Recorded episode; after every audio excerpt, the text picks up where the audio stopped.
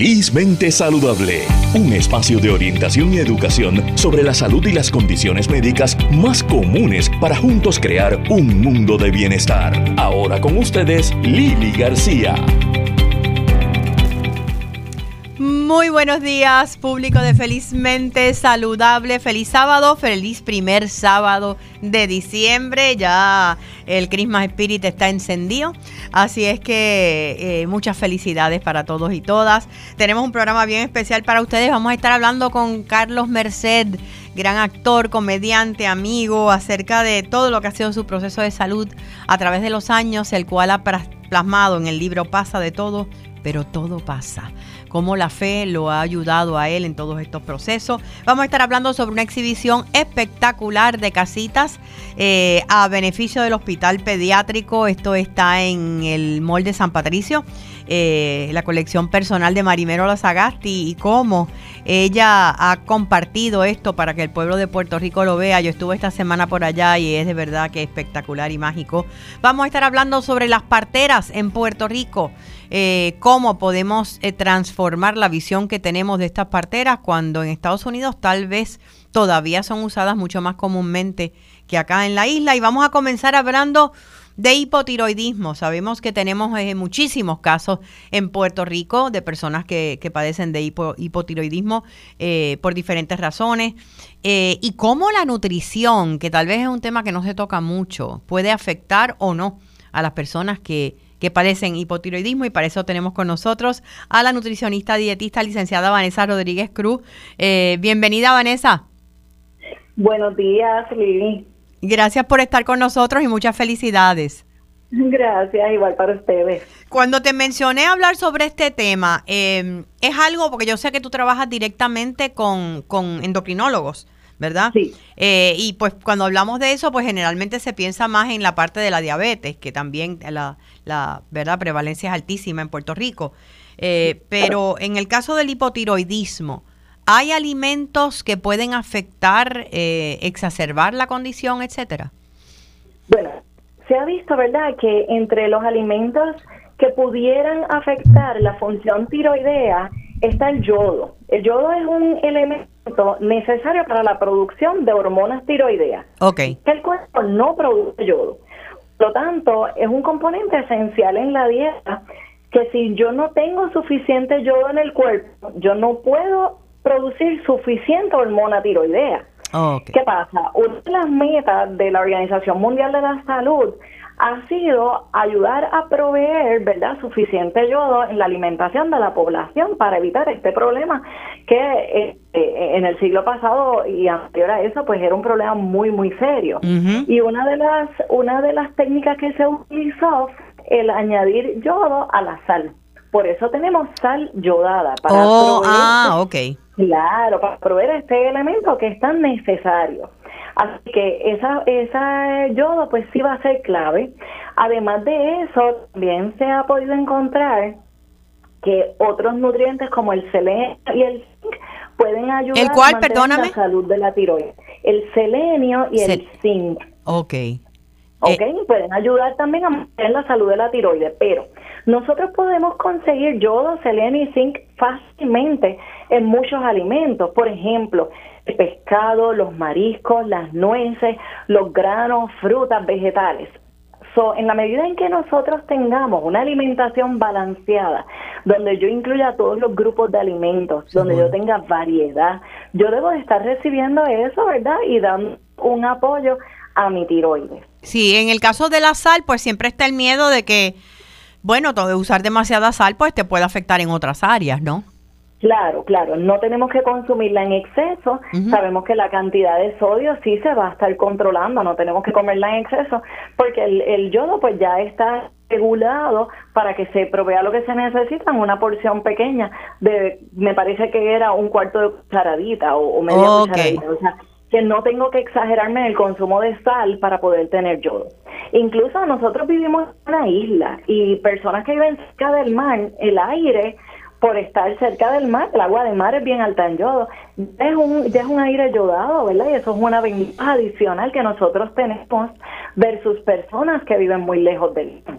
O sea que estamos hablando de, del yodo que podemos conseguir en la sal o a través de respirar aire de mar, ¿verdad? Eh, Tenemos y, también, pero una volviendo al tema de nutrición, una alimentación balanceada que incluya frutas, vegetales, pescados, mariscos, eh, nueces, granos, eh, que tenga una porción de sal yodada, ¿verdad? Que no se elimine el yodo de la alimentación, pues yo voy a estar recibiendo tanto el yodo como el selenio y el zinc que son esos, esos nutrientes que se ha visto que ayudan a equilibrar, ¿verdad?, las hormonas tiroideas. O sea que el zinc, el zinc y el selenium lo tenemos en esos alimentos que mencionaste. Sí, efectivamente, o sea, yo no tengo que estar tomando suplementos. En la medida en que yo busque tener variedad de alimentos, variedad de nutrientes, un balance de esos nutrientes, sí voy a estar recibiendo lo que el cuerpo necesita sin necesitar una suplementación. O sea que ahí tenemos que sí, de alguna forma, eh, la nutrición hace una diferencia en la función de la tiroides. Sí, vamos a ver, ¿verdad? Que la, una alimentación balanceada ayuda en esa función de la tiroides, aunque el hipotiroidismo como tal no tiene cura, o sea que yo no le voy a decir al paciente o a la persona con hipotiroidismo que si come saludable se va a curar. No, eso no es real. Eso no es real. El endocrinólogo, no, no. El endocrinólogo va a entrar a hacer su función en la farmacoterapia y nosotros nos aseguramos en el campo de la nutrición que haya un balance de esos nutrientes para darle un apoyo adicional. Ok, pero sí es sería eh, tal vez saludable que una persona que padece de hipotiroidismo eh, eh, tuviera los consejos de una nutricionista dietista. Sí, efectivamente, vamos a tener esa intervención médico-nutricional en el caso de nosotros, donde yo voy a estar ayudando en el balance de su, de su ingesta de nutrientes, sobre todo los que ya mencioné, y otro reto que el paciente con hipotiroidismo inicialmente presenta es el control de peso.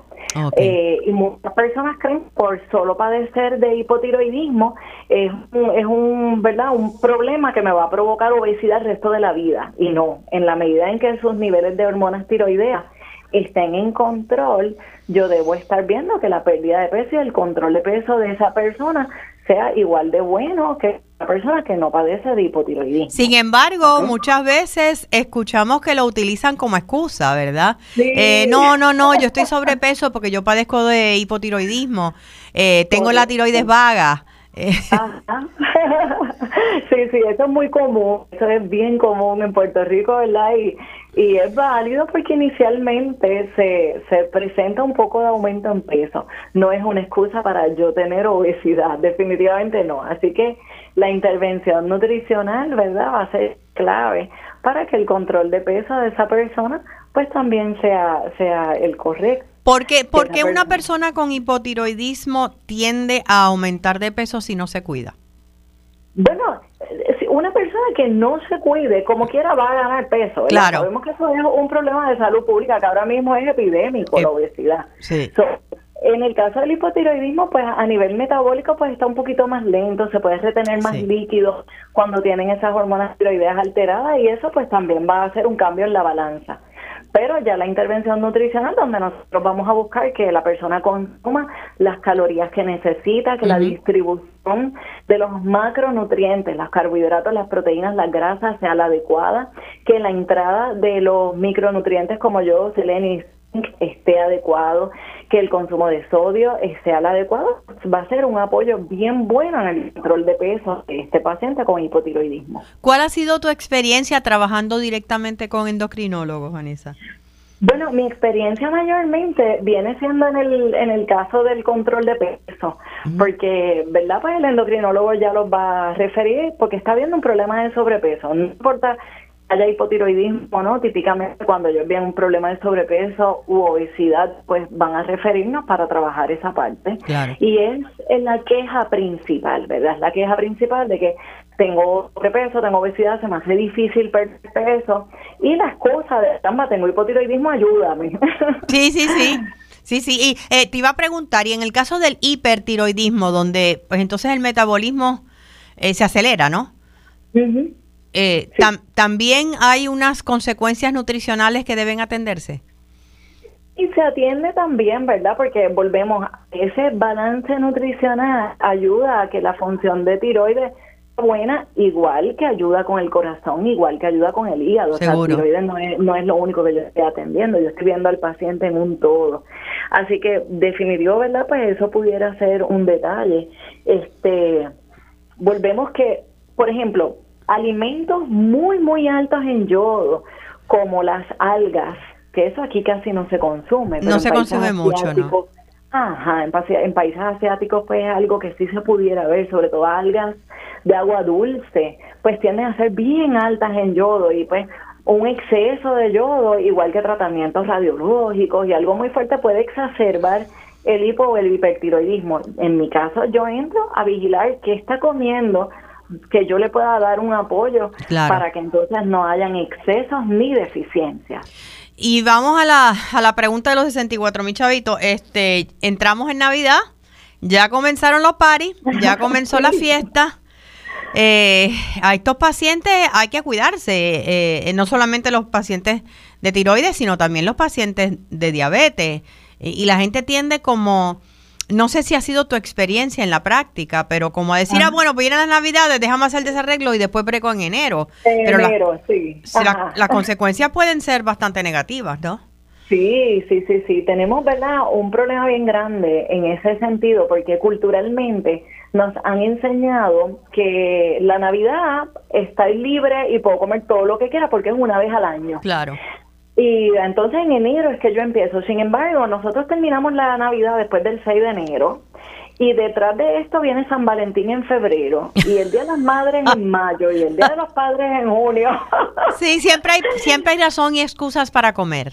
Ah, y celebramos con comida y bebida, o sea, realmente esa es nuestra forma de celebrar. Así que sea Navidad, sea el Día de las Madres, sea San Valentín, yo tengo que buscar la forma de tener un control sobre lo que estoy comiendo, no dejando de darme mi placer, mi gusto de esta comida, pero manteniendo, ¿verdad?, un límite. Venga que algo que yo les sugiero mucho a mis pacientes es que den el gusto en algo que realmente sea diferente, que sea algo que yo no me como en todo el año. Yo voy a una fiesta de Navidad y tal vez comerme una ensalada de papa codito sigue siendo más de lo mismo. Yo como eso en cualquier momento en cualquier momento del año. claro, y muchas veces no me lo como porque ni siquiera me gusta mucho. Pero entonces en Navidad me lo está ahí, pues me lo comí. No, no. O sea, en el plato añadí un pedazo de pan venga, las panaderías en este país están abiertas todo el año también. O sea, yo tengo que usar la Navidad para tener eso en mi plato. Que a lo mejor como el pastel, pues lo acompaño con un pedazo de carne, busco un corte de carne que no sea muy grasoso. Por ejemplo, el lomo de cerdo, cortes que no son grasosos. Seguro. Añado algo de ensalada o de vegetales y me voy a llenar y estoy comiendo comida de Navidad. Igual con los postres, un postre que me encante, que yo diga, esto yo no me lo como todo el año, pues efectivamente déjame comerlo, pero un postre que sea más de lo mismo, que no sea ni siquiera tiempo de Navidad. Ejemplo clásico, el cheesecake. Sí. Eso no es un postre de Navidad. No. Los restaurantes de Puerto Rico y cheesecake. Yo no voy a comer eso en Navidad. Seguro, o sea, lo que tú estás planteando es aprovecha la comida que es típica navideña, que no la tenemos todo el año, y en ese caso, pues haz un plato balanceado. Balanceado, donde tengas un control de tus carbohidratos, de proteína, de la grasa, de la fiesta. Busco añadir ensalada vegetales. Si soy invitada a una fiesta, yo puedo llevar un pool de ensalada y, y, compartirlo con los demás porque eso va a rellenar mi plato. Tengo también, ¿verdad? Este que el tomar agua es súper importante. O sea, yo no debo de estar consumiendo calorías vacías en bebidas azucaradas como los refrescos, el tea, los ponches de fruta, la sangría. Todo eso tiene una cantidad de azúcar enorme. No, y no, yo no. Puedo evitarlo si tomo agua. Es lo que te iba a, mencionar. A veces pensamos en calorías y pensamos en la comida eh, sólida, pero no pensamos en lo líquido y cómo se oh, bebe. Oh, sí, efectivamente. mira, un shot de un shot de coquito. ¿Qué tenemos ahí? Un shot de coquito tiene cerca de 150 calorías. ¿Cuánto? Para cerca de 150 calorías. Ok, y es un shot, no estoy hablando de un vasito. Imagínense, entonces, ¿qué pasa? Yo me tomo ese shot de coquito y yo tengo que hacer media hora de ejercicio para quemar nada más que el coquito. ¿Oyeron? Sin contar el pastel y sin contar el manjarete y sin contar lo demás. O sea, que yo tengo que buscar la forma de quitar calorías de a un lado, o sea, pues evito el coquito, me evito el fresco, como el pastel. Pues entonces hago el balance. Y volviendo al tema del ejercicio, Navidad no es el momento de dejar de hacer ejercicio. Al contrario. al contrario, efectivamente, al contrario. Es el momento de nosotros hacer más ejercicio porque voy posiblemente a ingerir más comida alta en calorías. Y otro otro ventaja que tenemos es que tenemos días libres, o sea que claro. yo no tengo trabajo y puedo aprovechar para hacer más ejercicio. Sí, o sea que eh, aquí todo, la cuestión es balance y eso es lo más importante. Correcto, correcto. Que, ahí entra, ¿verdad? La función de nosotros, los nutricionistas dietistas, para poder orientar a ese paciente de forma correcta, donde el paciente o la persona tenga eh, las opciones de acuerdo a su gusto, preferencia, estilo de vida, situación económica, todo eso nosotros lo tenemos en consideración para que la persona, ¿verdad?, pueda beneficiarse de una buena nutrición y, y sobre todo, ¿verdad?, andar en salud. Muchísimas gracias a licenciada Vanessa Lelis Rodríguez, nutricionista dietista. Cuéntame dónde podemos conseguirte. Claro, me pueden conseguir en el 787 895 5136. ¿Puedes repetirlo? 787-895-5136. ¿Dónde está tu práctica? Mi práctica está en el pueblo de Quebradillas, en la misma carretera número 2. O sea que toda esa área eh, de allá de, Quebradillas, del área eh, cercana, eh, ya saben que pueden contar con un excelente nutricionista dietista. Muchísimas gracias y muchas felicidades nuevamente. Ha sido un placer, gracias a usted. Nosotros vamos a una pausa y regresamos en breve con Felizmente Saludable. Quédate con nosotros, oriéntate, edúcate y vive felizmente saludable en Radio Isla 1320. Si tiene alguna condición crónica como hipotiroidismo, hable con su médico para ver si una receta de 90 días es adecuada para usted. Con una receta de 90 días tendrá el tratamiento suficiente para tres meses y así será menos probable quedarse sin su medicamento. Además hará menos viajes a la farmacia y un copago solo cada 90 días. Si su médico establece que el medicamento a largo plazo es eficaz y lo tolera bien, pregúntele hoy si una receta de 90 días es adecuada para usted. Auspicia AbbVie. Seguimos con más en Felizmente Saludable. Ahora con ustedes, Lili García.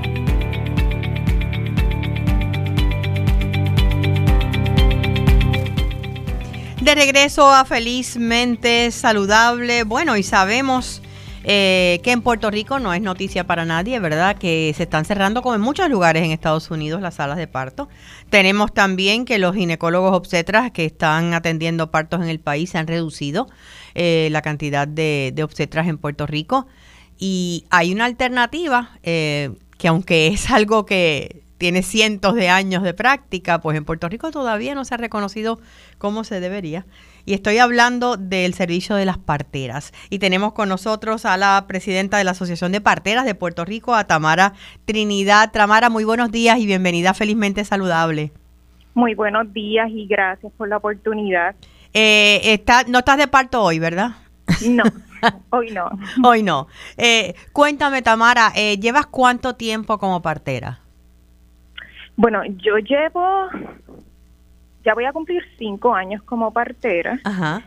Y en las profesiones, en las otras profesiones del parto, como educadora perinatal y dula, pues llevo ya 12 años. 12 años.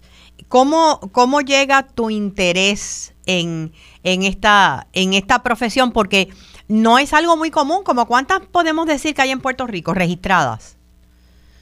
Ahora mismo hay sobre 15. Sobre 15. Sí. Que no es mucho. No es mucho, pero sí ha aumentado exponencialmente eh, para la generación nuestra de profesionales en la pasada década. Ha habido un aumento bastante grande.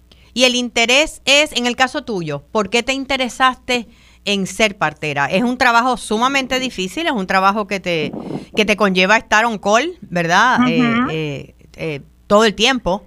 ¿Qué fue lo que te llamó de esto? Bueno, cuando yo comencé mi primer proceso de gestación, lo primero que a mí me vino a la mente fue buscar una partera como algo bien normal, pero es porque tan reciente como la generación de mi papá había nacido con partera, con comadronas. Así que yo tenía estas conversaciones bien normales con mi familia y con mi abuela paterna. Incluso con mis abuelas materna que me cuentan que mis bisabuelas eran las comadronas de su comunidad en San Sebastián Hilares. O sea, que te viene en la sangre. Sí, entonces para mí era normal, pero sí sentía y creía que ya no era una alternativa en Puerto Rico, pero afortunadamente eh, conozco en esos meses a una mujer que se convirtió en muy amiga mía, que ella había tenido en, en los pasados cinco años a un bebé en su casa con una partera, así que ella me, me pasa el contacto y ahí comienzo a orientarme. Eh, ¿Dónde estudiaste? ¿Dónde te certificaste como partera? ¿Qué se requiere para esto?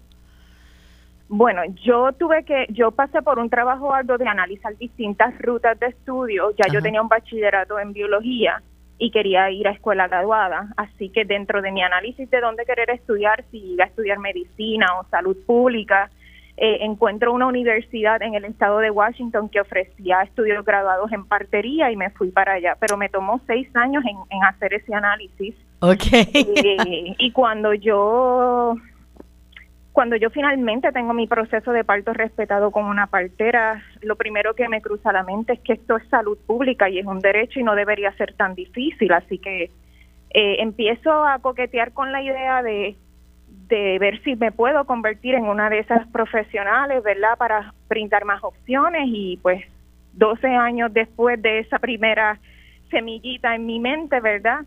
Comienzo, o sea, ya, ya estoy acá, ¿verdad? Ejerciendo como partera. Eh, hay que para ejercer en Puerto Rico, luego que estudiaste allá en Washington, ¿verdad?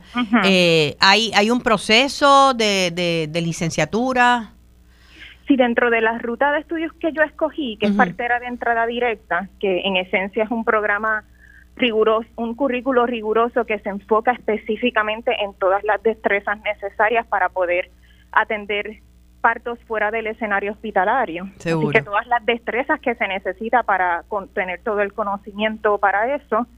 Eh, tengo la opción de inmediatamente termino mis estudios tomar una reválida que me certifica eh, como partera profesional certificada, que esos son los credenciales de CPM. Ok. Eh, así que ¿Y eso es en Puerto Rico o en Estados Unidos? Esto es a nivel de Estados Unidos, pero en Puerto Rico, ¿verdad? Eh, la mayoría de las que hemos cruzado por estudios de partera de entrada directa, pues, tenemos nuestro credencial de CPM. Ok. ¿Cuáles son lo que has descubierto en no solamente en tu proceso ya educándote, ¿verdad? Certificándote como partera, sino en tu práctica? ¿Cuáles son los mitos mayores que todavía eh, permanecen?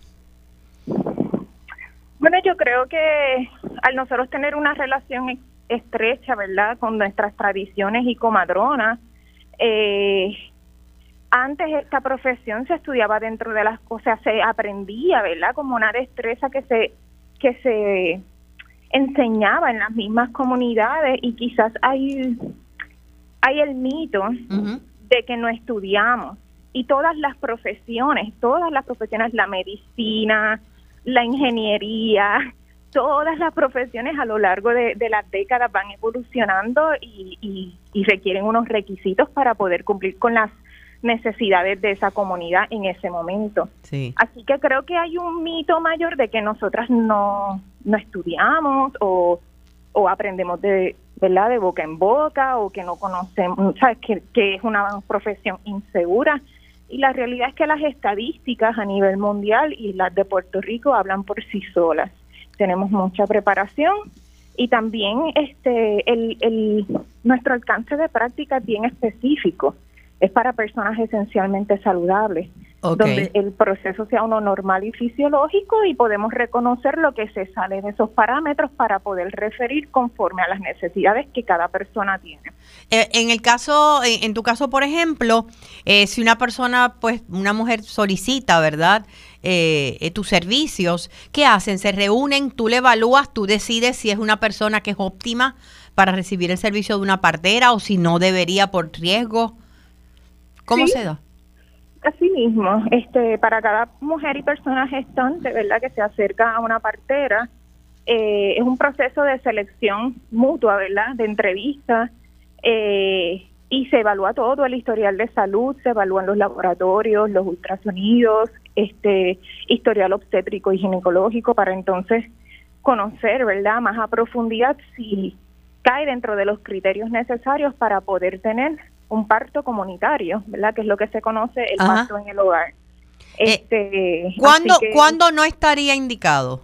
Dame ejemplo, por ejemplo. Bueno, hay una lista amplia, ¿verdad? Pero, por ejemplo, si una persona tiene condiciones eh, del corazón, si tiene diabetes crónica, eh, hipertensión crónica, eh, hay, hay, una lista muy amplia de, criterios por, por los cuales nosotros recomendaríamos que mejor tuviese las herramientas que se pueden prestar en otros espacios, ¿verdad? En el hospital o un trabajo colaborativo, porque la realidad es que si no si una persona no puede parir en el hogar, no significa que no puede recibir apoyo de una partera. no, ah, cuéntame, ¿cómo es eso?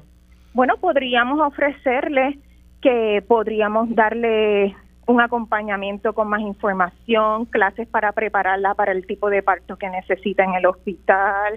Eh, podríamos ofrecerle citas prolongadas prenatales para que como quiera tenga todas sus preguntas contestadas este y ese tipo de apoyo que hace que como quiera podamos ayudarle o ofrecerle citas postparto en el hogar para que entonces pueda tener verdad un, balance complementario dentro de las necesidades que tiene en ese momento no atenderíamos el parto, ¿verdad? Seguro. Pero podríamos apoyarle de otras maneras. De otras maneras.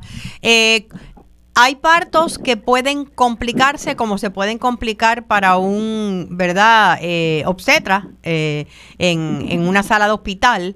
Eh, ¿Qué hacer en esos momentos? ¿Hay un plan de acción, etcétera? Siempre. ¿Te ha ocurrido? ¿Te ha ocurrido? Bueno, todas las parteras estamos entrenadas para atender en emergencias o para identificar cuando una persona necesita más herramientas, aunque no sea una emergencia, ¿verdad? Sí.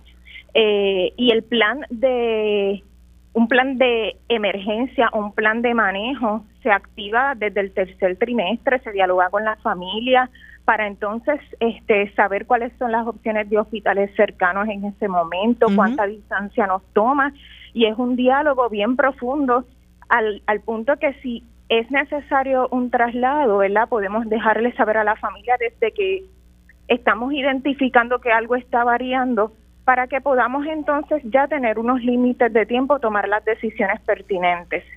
Eh, así que... Que sí, hay un plan.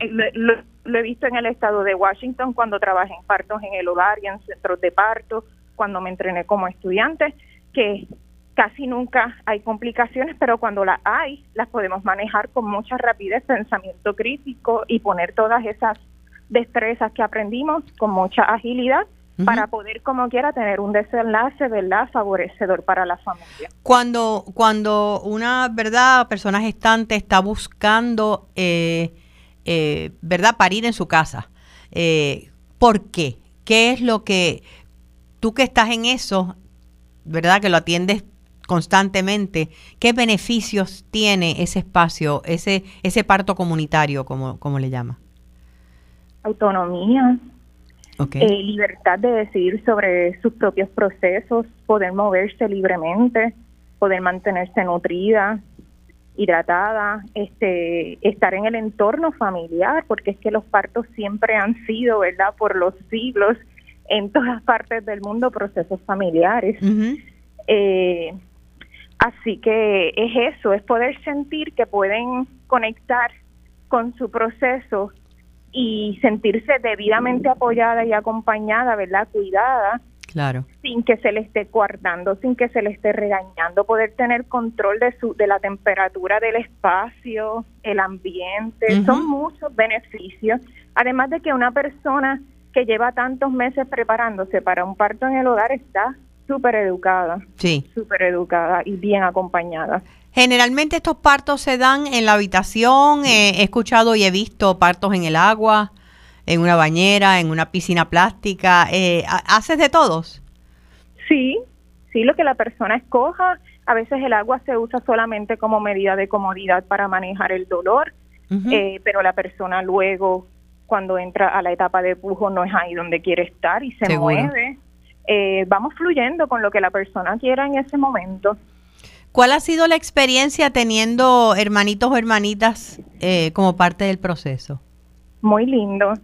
He tenido de diferentes edades, este, sobre todo de dos años en adelante. Eh, siempre se tiene una persona clave en la familia que es la encargada de ese de las necesidades que tenga ese niño o niña. Eh, si está ¿verdad? bien atento, si está soñoliento, si necesita un espacio, que esa persona esté designada para para ese niño o niña, pero usualmente eh, cuando están más grandecitos pueden mantenerse observando, ayudan mucho, también se les brinda, ¿verdad? Eh, en las clases el integrar con visuales debidamente para que estén preparados para ellos mismos van identificando que es un proceso también normal. Así que hemos tenido experiencias muy positivas, muy positivas. En términos eh, de experiencias positivas con, con médicos? ¿Has trabajado en conjunto? ¿No siempre hay ese apoyo que tal vez ustedes como parteras quisieran? Hemos tenido, yo he tenido experiencias muy positivas dentro y fuera de Puerto Rico. Me gustaría que en Puerto Rico cada vez nutramos más esas relaciones, pero sí tenemos eh, médicos y profesionales de salud de distintas, de, que de distintas maneras tienen eh, relación, ¿verdad?, con las personas y las familias que están gestando. Así que vamos cultivando esas relaciones. En términos específicamente de obstetras, he tenido buenas relaciones donde podemos mantenernos en comunicación, en el prenatal, eh, nos consultamos. Eh, Qué bueno. Es necesaria una transferencia, pero ¿verdad? no son tantos como los que deberían haber porque realmente hay tanta información que es importante no repetir eh, narrativas como profesionales, y esto nos toca a todas y todos, que no repetir narrativas que escuchamos entre nuestro mismo gremio y que quizás nos coartan de explorar más las posibles relaciones que podamos tener, deberíamos informarnos para poder romper todos los mitos y darnos oportunidades, porque al fin y al cabo todos estamos por lo mismo, por la salud de esta familia. Así que eh, hay, hay todavía mucha oportunidad de que estas relaciones puedan crecer y, se puede. Aparte de, por supuesto, eh, eh, eh, afianzar, ¿verdad?, las relaciones con, con obstetras, con ginecólogos, con otros profesionales de la salud, ¿qué otras cosas quisieras ver en Puerto Rico cambiar para, para que siga creciendo el mundo de las parteras en nuestro país?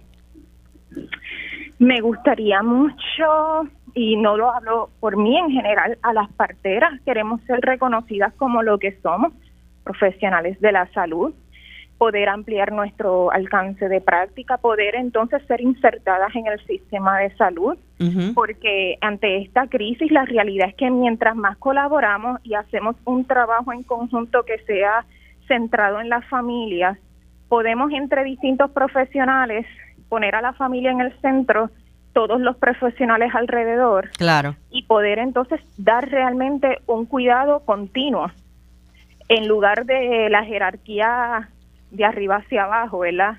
Donde la familia está abajo y los profesionales arriba. Eso está evidenciado, basado en evidencia, ¿verdad? Que es un modelo que funciona. Así que eh, dentro de esta realidad de crisis de salud que distintos profesionales están atravesando también, eh, los profesionales siguen siendo personas que necesitan cuidados y también experimentan las opresiones del sistema y de eh, los planes médicos. Así que eh, entendemos que nosotras, al ser insertadas en el sistema, podríamos ofrecer distintas alternativas y también aliviar el peso que tienen unos profesionales. No tienen que abarcarlo todo, nosotras podemos cubrir unas cosas claro, claro. y así. Muchísimas gracias, Tamara Trinidad, eh, presidenta de la Asociación de, Parteras de Puerto Rico. ¿Hay alguna una página web, un lugar donde las personas puedan comunicarse para buscar más información? Sí, definitivamente pueden buscar en la página de la Asociación de Parteras de Puerto Rico. Estamos en Instagram, estamos en la página web. La página web específicamente es Asociación de Parteras PR. Asociación de Parteras PR. Muchas gracias, muchas felicidades y, muchos partos extraordinarios para este próximo año. Claro que sí, muchas gracias. Gracias. Eh, gracias a, Tamara, eh, sí, es algo que de verdad es necesario que, se reconozcan estas profesionales. Eh, cientos de cientos de familias en Puerto Rico han pasado por partos a través de, de parteras, lo que antes le conocíamos como comadronas. Así es que yo creo que volver a nuestras raíces es una de las alternativas en, en este milenio. Eh, bueno, y hablando de, cosas nuevas y lindas, eh, si han pasado por San Patricio, eh, por el primer nivel, van a ver lo que se llama Marimeri Christmas Village.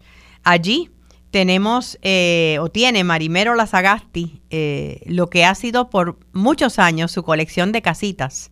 y es un mundo mágico que se ha creado a beneficio del Hospital Pediátrico Universitario. Estuve conversando con Marimer acerca de lo que significa esto y, vamos a compartir la entrevista con Marimero Lazagasti. Marimer, qué cosa más hermosa esto que tú has creado aquí en San Patricio. Gracias Lili, qué placer tenerte aquí con nosotros. Tú como siempre, donde quiera que tú estás es una luz y me encanta y la amistad que nos ha unido por tantos años, para mí es un verdadero placer que, estés aquí. Hace 14 años empecé yo con 10 casitas, esta maravillosa obra que es Mary Mary Christmas Village y luego seguí añadiendo y añadiendo porque cada año me apasionaba más ver las bombillitas, empezaron casitas de movimiento y aprendí mucho sobre casitas y me ilusionaba mucho y empecé debajo del árbol y luego a medida que iba multiplicando, multiplicando, cada vez quitaba más áreas de mi casa, el comedor, quitaba la sala, el family. Y llegó un momento luego de 12 años que tenía cerca de 300 casitas en mi casa con muñequitos, personitas, como yo le llamo, miles de personitas, miles de árboles, y me dio esta sensación de que había que compartirlo con el pueblo de Puerto Rico, porque hacía mucha gente feliz cuando lo ponía en Facebook, en las redes sociales, y mucha gente me escribía de que querían compartirlo y que querían visitarlo. Así que por primera vez el año pasado, San Patricio Plaza me prestó un local y lo pusimos a la disposición del pueblo de Puerto Rico y lo más importante, a beneficio de la Fundación Hospital Pediátrico. Este es el segundo año que lo hacemos. Ahora está multiplicado. Le añadí otra nueva villa, es la sexta, que es la de jengibre que parece y te dan ganas de comerte las casitas. Tú sabes que eh, el recorrido, que tú fuiste mi tour guide, así es que eh, eh, es una cosa tan hermosa. Tú puedes estar media hora tal vez en cada pueblito, en cada área, porque hay tantos detalles hermosos. Y mi programa es Felizmente Saludable con Lili porque la felicidad y la salud vienen del bienestar. Y yo me imagino que, el, que la respuesta del público tiene que ser como, es una ilusión tan grande. Estás en lo correcto en cada una de las palabras. Si vieras las reacciones de las personas, hombres, mujeres, niños, de todas las edades, cómo se olvidan de todo cuando empiezan y comienzan a ver las distintas villas. Y es increíble la variedad de... A mí me gustó más la de la fantasía, otros me dicen que la de esquiar, otros el gingerbread. Cada persona como que se proyecta en las distintas villas. La internacional es bien interesante, hay más de 22 monumentos en escalas pequeñas de distintas partes del mundo. Así que este año, aparte de que hacemos un jueguito que le llamamos el Scavenger Hunt, de lo que todo el mundo busca cuatro objetos en cada villa, y los matrimonios hacen competencia, los novios, los hermanitos, a ver quién lo encuentra primero, hicimos un pareo para que la gente pudiera parear los monumentos con descripciones en ese pareo que, sí, que fueran las definiciones que machaban a distintos monumentos de los distintos países. Y, los, y ¿Cuánto recaudaron el año pasado? El año pasado estuvimos 24 días, recaudamos 18 mil dólares. Y hay un donativo sugerido. Correcto, el donativo sugerido es de 2 dólares. Eh, hay personas que dan mucho más de 2 dólares por persona. No obstante, tú sabes cómo es el puertorriqueño. Cuando es para algo benéfico, una fundación como el pediátrico, los niños de centro médico, donan inmediatamente y es una fundación bien respetable. La gente es maravillosa, desde su directora ejecutiva, Rebeca Quiñones, su directora de mercadeo, Isabel Rodríguez, son gente entregada para estos niñitos. ¿Qué esperas para este año en términos de recaudo? Yo espero sobrepasar 50 mil dólares. Vamos a estar hasta el 5 de enero. Estamos todos los días de 10 de la mañana a 6 de la tarde, los domingos de 11 de la mañana que abre el shopping center hasta las 6 de la tarde. Así que el público que pase para allá para acá y se contagie con esta magia que tú has creado. Como tú bien dices, yo les pido que vengan. No sé, no tienen idea de lo que es y ni aún mirándolo desde afuera, que puedes ver muchas bombillitas como te pasó a ti, a medida que van pasando por cada una de las villas, cada vez las personas se sorprenden más de la variedad que hay. Pero sí los invito, vengan, así como Lili, que ustedes la conocen bien, que saben que ella vive la felicidad, lo proyecta, la contagia. Pues si ella le ha fascinado, imagínense eh, la importancia que es para nosotros que ustedes vengan aquí y lo puedan compartir, esa felicidad que habla Lili también con ustedes. Gracias Marimer, gracias por tu compromiso con la Fundación Hospital Pediátrico y muchas bendiciones y felicidades para ti, para los tuyos. Gracias a ti que siempre te mantienes tan bella y tan joven y tan hermosa y un ser humano tan noble como siempre has sido. Gracias a Marimer, los invito a que pasen por el eh, Marimer y Christmas Village, de verdad que es una cosa mágica. Vamos a una pausa y regresamos en breve con Carlos Merced porque pasa de todo, pero todo pasa. Quédate con nosotros, oriéntate, edúcate y vive felizmente saludable en Radio Isla 1320. El hipotiroidismo puede tener muchas caras. El cansancio y la falta de energía cambios emocionales y la dificultad para concentrarte. Tu piel luce diferente y estás perdiendo cabello o aumentas de peso sin razón alguna. Podría ser hipotiroidismo, lo que hace que tu metabolismo se ponga lento y afecta el funcionamiento de tu cuerpo. Habla con tu médico hoy, pregúntale por la prueba de TSH y presenta tu mejor cara. Seguimos con más en Felizmente Saludable. Ahora con ustedes, Lili García. Y de regreso felizmente saludable, yo gozando porque tenemos en línea directamente desde el otro pueblo de Puerto Rico, eh, Kissimmee, eh, a Carlos Merced. Carlos. ¿Cómo tú estás, mi amor? Buenos días, Lili. Y, bien dice, sí, el otro pueblo de Puerto Rico, el otro municipio. Mi amor, qué lindo tenerte. Sé que acabas de, irte esta misma semana de Puerto Rico. Has tenido una serie de presentaciones que no pude acompañarte, eh, pero que espero que nos veamos pronto para el libro Pasa de todo, pero todo pasa.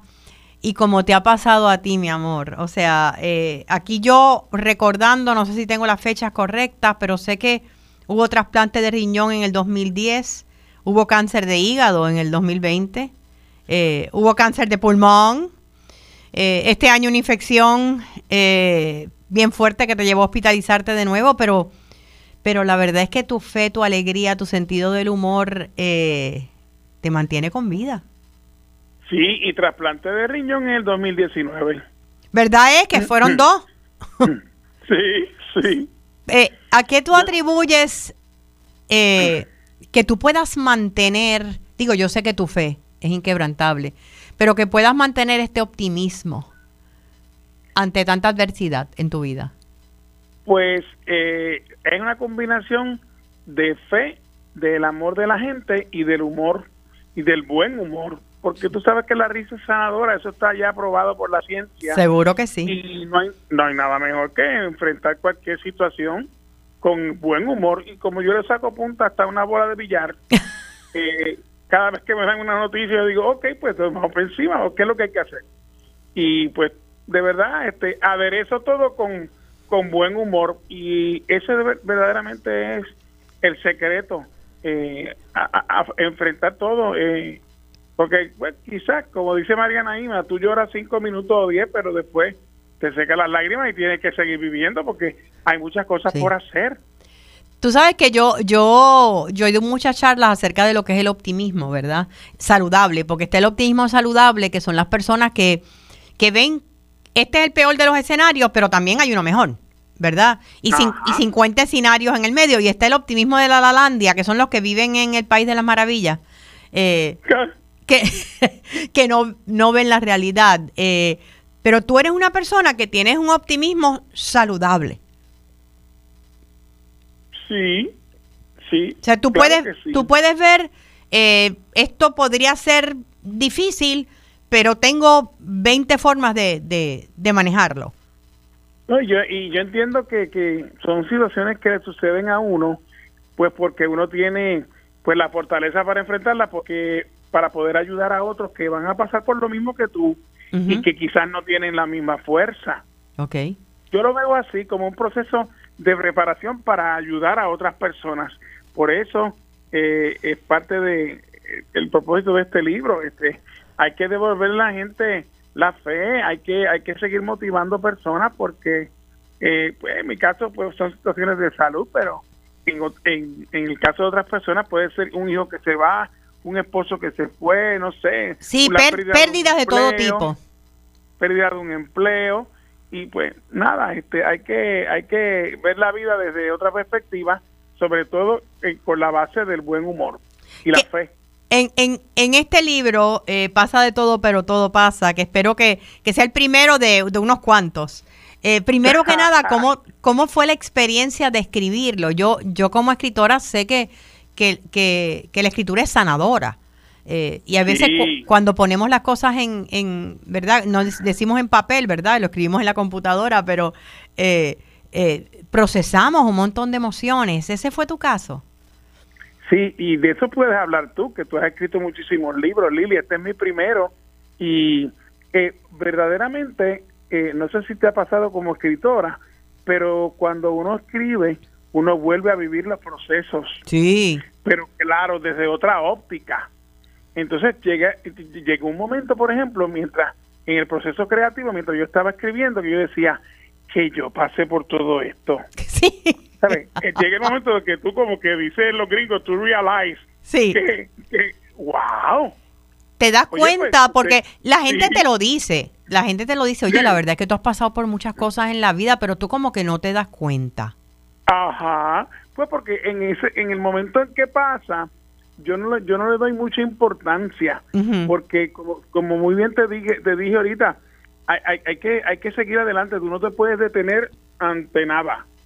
Pues No. porque hay, hay- eso eso se lo dejamos a Dios, a los doctores que breguen con eso, por- porque pues esa no es mi especialidad, mi especialidad es hacer reír a la gente. y el libro es eso, el libro es a través de la risa contando tu historia. Sí, cuento este situaciones que pues que son son graciosas, pero también cuento procesos como por ejemplo la pérdida de mi mamá, de mi hermana, eh, situaciones por ejemplo cu- de cuando yo estaba en la escuela elemental, eh, cómo conocí a mi esposa, este el el revolú que se armó en la boda, pues porque ¿Por- eh, ¿por qué? día- De esto yo no me había enterado, espérate. Escucha esto, yo hicimos planes de boda Ujú. y no nos dimos cuenta que era justo el día antes de las madres. Ah. Y yo agarré un tapón que comenzó en Buchanan, bumper con bumper, y la boda era en quebradillas, Oh, Jesus. sin autopista, porque fue hace casi 30 años. Wow. Y en ese, en ese viaje, este, gracias a Dios que una tía mía iba conmigo. Y pasaron tantas cosas curiosas y graciosas que las cuento ahí. Ay, qué, qué chévere. O sea, que, que Y el... cuento, por ejemplo, también la frustración de mi papá, que era un jugador de béisbol. Yo soy su hijo mayor. Y pues tú sabes, todo el mundo decía, ah, Carlos va a ser tremendo pelotero como tú. Y yo realmente, Lili, yo me retiré por el bien del deporte porque no era, no era bueno, no era bueno. Y me encanta el béisbol, soy fanático de mis criollos de Caguas, pero eh, me gusta ser más espectador que jugador. Sí, eso no era lo tuyo. Tú siempre has sido un poquito más Claro. intelectual. eh, y de ahí llega... ¿Cómo llega el teatro a tu vida, Carlos? Pues mira, yo soy producto del teatro escolar. En una, una tarde unas maestras llegaron a casa, con, yo tenía cinco años, un libreto para que yo fuera a ser el, el, personaje principal o, o el, o el animador de mi graduación de primer grado. Mi mamá asustada dijo, no, no, no, muchacho, el neto que tiene son cinco años, él no puede. Y, y, y yo, tú sabes que en ese tiempo uno no se atrevía a interrumpir las conversaciones de los adultos. Claro, en aquel Y- tiempo, en yo- aquel tiempo, eso ha cambiado. En aquel tiempo. Sí. Y yo con este deseo, cuando mi mamá me preguntó, yo le dije, pues claro que lo quiero hacer. Entonces, el, el primer escenario mío fue, fue mi casa. eh. Yo era el director y mis hermanos eran las víctimas, digo, los actores. entonces, entonces, pues de ahí, este, de teatro, de teatro escolar pasé a ser parte de, del- de las compañías de teatro del municipio de Caguas, que tú sabes que eh, Caguas es una ciudad bien teatral, tiene un festival de teatral. más de 30 años Sí.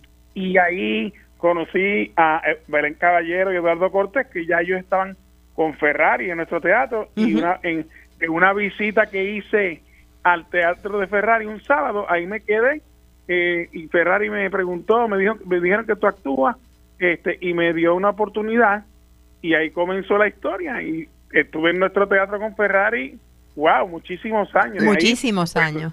Sí, de ahí pasé a la televisión, y, y siguió todo. La última o lo más reciente que hiciste eh, fue entrando por la cocina el musical, ¿es correcto? Sí, correcto. Ay, que mucho gozamos. Sí, yo tuve la oportunidad, yo estaba ensayando una obra eh, eh, simultáneamente mientras ustedes estaban y por lo menos tuve la oportunidad de verlo de vez en cuando, pero me imagino que debe haber sido un gozote encontrarse después de tanto tiempo. Ay, sí, ay, sí, de verdad que sí. Es como una reunión de una clase graduada. Sí. ¿Cómo, cómo estás ahora mismo de salud, Carlos? ¿Cómo, cómo estás? Eh, pues mira, estoy muy bien. Eh, recién tuve una llamada esta semana, pues porque este, estoy acumulando como que un- un- unos pequeños fluidos en el área del hígado. Y los doctores quieren, tú sabes, ver eh, de qué se trata, eh, porque hay alternativas para eh, sustraer el hígado, eh, digo, el líquido. El líquido. O, o hacer una, una intervención para limpiar el área. Pero al momento todo está muy bien. Aparte de eso, la función del hígado está perfecta. Yo me siento muy bien, con mucho ánimo Ok. y goza agradecido. Imagínate, ¿cómo De- no? te estás cuidando, yo sé que tu esposa lesbia, que es, eso es la Gestapo, ella está ahí al lado Sí. tuyo y no te deja pasar una, pero te estás cuidando. Sí, muchísimo, sobre todo. eh, Yo llevo como dos años o más en una alimentación baja en carbohidratos, pues porque tengo una lucha con, con el, el, ¿sabes? Mantener el azúcar bien, no porque no porque coma eh, lo que no puedo o no debo, sino porque uno de los tratamientos que uso para no rechazar el hígado es la prednisona Claro, y eso es de por vida y eso obviamente me sube los niveles de azúcar sí. y entonces estoy, tú sabes, luchando con eso, pero me siento muy bien. Te voy a preguntar sobre tu rol de abuelo. Ay, Dios mío. Esas nenas Eso son es unas muñecas. hermoso. Eso es lo más hermoso que me puede haber pasado en la vida. Esas niñas llegan a esta casa y esto se transforma. Mira, mi, mi padre, Tino García, que yo creo que tú llegaste a trabajar con papi. Claro. eh, este, papi siempre decía que si hubiese sabido que los nietos se querían tanto, los hubiese tenido antes que a nosotros. Oye, qué buena línea. Así que te la presto. Es cierto, es cierto, Lili. Esas nenas llegan aquí y a uno se le quita todo.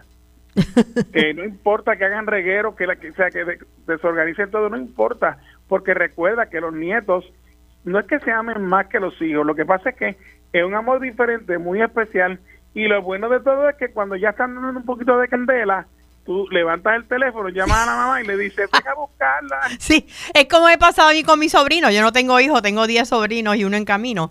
Eh, ahora están grandes todos, pero cuando eran chiquitos era así. Tú los devolvías a los tres días como las películas. Claro, claro, sí. Qué maravilloso. Pasa de todo, pero todo pasa. Sé que lo puedes, sé que tienes presentación hoy. Tenemos personas que nos escuchan a través de radioisla.tv allá en la Florida. ¿Dónde vas a estar esta tarde? Esta tarde a las 5 voy a estar en Melao Events, que es justo al lado de Melao Bakery, Ajá. en la misma plaza, allí. Ya mi Mejía, que es mi vecina, por cierto. Ah, ¿de verdad? Aquí. Sí, vivimos en el mismo complejo de apartamentos. Ella va a hacer la presentación del libro. ¿Es una Eh, librería o es un, un lugar de eventos? en un lugar de eventos, sí. Ok. O sea que está justo al lado de Melao. Exactamente. Tan rico que se come en Melao Bakery, me encanta. Ajá, claro que sí. Y Y pues va a ser tipo reunión de, ami- de amigos, tú sabes, gente gente amada que va a estar allí conmigo y yo estoy seguro que la vamos a pasar bien, al igual que, que pasó en Casa Norberto, que pasó en, en Bellas Artes de Caguas y en, y en Atillo. Acá en Puerto Rico, ¿dónde el público puede conseguir el libro? Eh, pueden conseguir el libro en todas las librerías educativas, en, en Casa Norberto, en Plaza Las En Plaza Las Américas, sí. Estuve ahí ayer y lo vi, sí. Norberto González en Río Piedras, este, en Librería El Candil en Ponce. En Ponce también. Eh, bueno, está en todas las librerías de Puerto Rico o también la pueden conseguir en carlosmercer.com y se lo envío a su casa, firmadito y dedicado. Qué maravilloso, Carlos. Mucha salud para ti, para Lesbia, para las nenas. Eh, te queremos mucho. Eh, espero que, que pasa de todo, pero todo pasa, ayude a muchas personas a, transformar, ¿verdad? Su, su, su dolor, su sufrimiento, sus condiciones, sus pérdidas, eh, a través de la risa y a través de la fe. Muchas gracias por tu este, ejemplo. Gracias por siempre recibirme con tanto cariño y espero verte porque yo regreso en, en la semana del 18 de diciembre. Voy a hacer más presentaciones en Puerto Rico y de hecho voy a ir a grabar mi audiolibro. ¡Ay, maravilloso! Así es que sí, definitivamente, definitivamente nos, nos llamamos y, y, te veo cuando llegues. Claro que sí. Un abrazote.